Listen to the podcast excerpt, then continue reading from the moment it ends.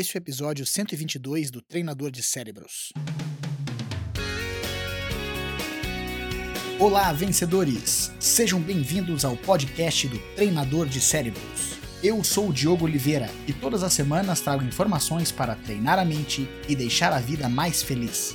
Obrigado por passar mais esses minutos comigo. Vamos começar a treinar!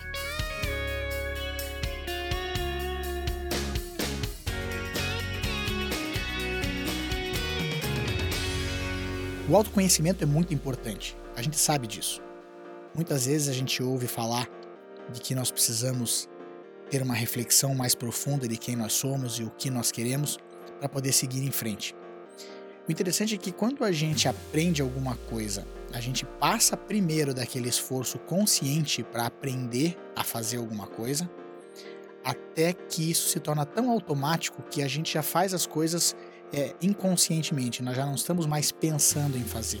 Isso acontece muito dentro dos esportes.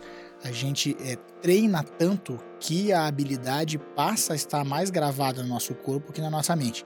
Inclusive, se alguém vier perguntar para nós o que nós estamos, como nós fazemos o que fazemos, é, é preferível primeiro a gente demonstrar fisicamente para depois conseguir entender exatamente como a gente pensa e o que a gente faz. Agora, conhecer o jogo é muito importante para a gente conseguir dar o passo à frente, ou às vezes é conseguir lidar com certos desafios que a gente tem no meio do caminho. É, uma das dos problemas de a gente transformar as coisas de forma inconsciente é que a rotina do dia a dia vai nos dando certa displicência. A gente faz as coisas, a gente repete as coisas e tende a achar que nós estamos repetindo da mesma forma todos os dias, mas não é isso que acontece. Muitas vezes a gente está executando certas tarefas um pouquinho, um pouquinho menos é, precisas do que nós fazíamos antes, porque isso já está tão automático que a gente não vê necessidade de deixar um movimento tão redondo. Agora, quando a gente tem é, dificuldades quando a gente está enfrentando certos desafios e a gente vê que as nossas habilidades parecem não dar conta daquele desafio, é quando a gente começa a fazer esse exercício de novo de conhecer o nosso jogo, de voltar aos fundamentos, à questão básica daquilo que a gente aprendeu. E é importante então a gente saber como é que nós vamos fazer isso. Um dos pontos, primeiro, é a gente criar o nosso modelo, entender onde é que a gente quer chegar. Qual é esse novo modelo de jogo que a gente quer ter.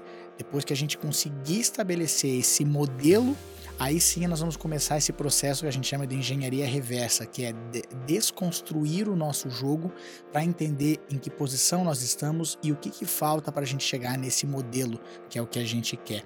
Essa engenharia reversa é muito importante porque de fato, lá no fundo, é a gente voltar a fundamentos daquilo que a gente faz. Se você é um esportista, não interessa se você é lutador de judô, jiu-jitsu, ou você joga futebol, vôlei, basquete, joga golfe. A maioria das vezes, quando a gente está enfrentando algum problema, a gente nota que nós estamos muitas vezes falhando nos fundamentos, ou seja, questões pequenas, detalhes do nosso jogo que nós não estamos prestando atenção porque está tão automático que a gente faz até sem pensar. Agora, conhecer o nosso jogo é muito a gente conseguir é, entrar em certos detalhes do nosso jogo, é fazer essa desconstrução e ter um feedback. Então é bom a gente conversar com pessoas, a gente de fato fazer. Às vezes a gente pode filmar nós mesmos fazendo alguma, algum movimento, porque daí a gente consegue perceber se nós estamos de fato fazendo o movimento certinho como nós imaginávamos que estávamos fazendo, ou se a gente precisa fazer algum tipo de ajuste quando a gente fala conheça o seu jogo, não só conhecer o jogo da forma que a gente faz todos os dias, mas é de quando em quando dar uma, uma pausa no nosso treinamento para poder refinar os nossos fundamentos. E aí sim a gente vai perceber que tem muito para crescer. Às vezes é um detalhe que a gente ajusta e parece que faz uma mudança enorme no nosso jogo. Vamos fazer então essa engenharia reversa de nós mesmos, compreender o que nós o que nós fazemos nos movimentos e por que nós fazemos essas coisas, eu tenho certeza que vai ter, vocês vão ter muito sucesso. Mas como sempre, aplique isso no teu dia a dia, veja se faz sentido, se fizer, siga em frente, se não fizer, descarte e vamos para frente. Lembrando que você se transforma naquilo que pensa a maior parte do tempo.